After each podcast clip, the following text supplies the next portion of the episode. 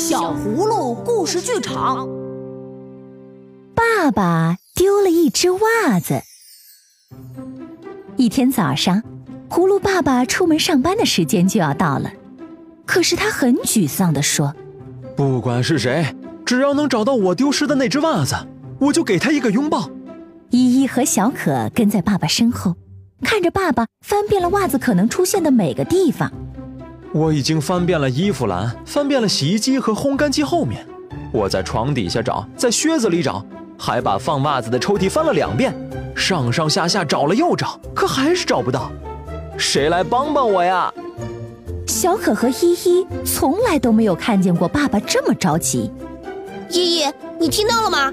爸爸说，不管是谁，只要能找到他丢失的那只袜子，就能得到他的拥抱。这是真的。不过我很担心，到底是谁拿走了爸爸的袜子呢？我们分头去找找看吧。到了明媚的下午，他们在约定的草地上碰面，各自分享着自己上午的经历和遇见的人。斑马阿姨，您能伸手帮我摘一个树上的苹果吗？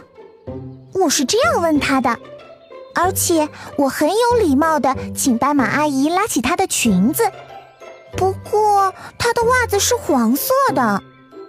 卖肉的大象叔叔穿的是齐膝的长袜子。河狸先生说，他也遇到了和爸爸一样的麻烦。白鹅老师说，穿袜子会让他的脚发痒，所以他不穿袜子。农夫鼹鼠的袜子特别小，而且是毛纺的。驯鹿先生的袜子是黑色的。护林员棕熊大叔的袜子是条纹的。流浪汉鸵鸟说：“他不穿袜子。”没错，人人都知道他的袜子是不会丢的。连妈妈也说，她没看见洗衣机里有蓝色的袜子。她从来没听说过有人还会丢袜子。我敢打赌，袜子一定还放在抽屉里。这整整一天的时间，依依和小可都在寻找爸爸的袜子。他们遇到了很多人，并且和他们友好的交谈。今天过得充实又愉快。不过，爸爸的袜子还是没有找到。爸爸的袜子去哪儿了呢？晚上，星星点缀着美丽的夜空。睡觉的时间到了。葫芦爸爸给依依和小可读了一个好听的故事，并且准备把小猫咪咪放回窝里。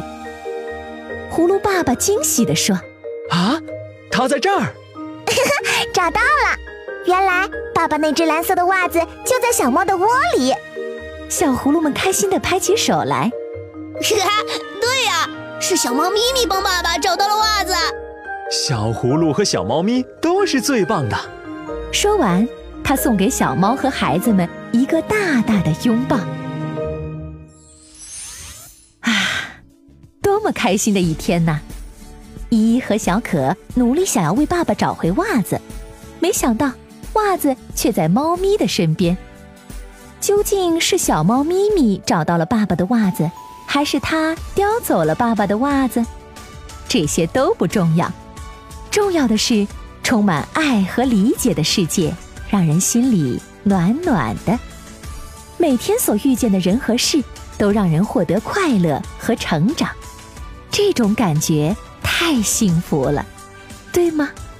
如果你喜欢我们的故事，就快快关注我们的微信公众号“小葫芦家族”，还有更多精彩内容和精美的小礼物等着你哦。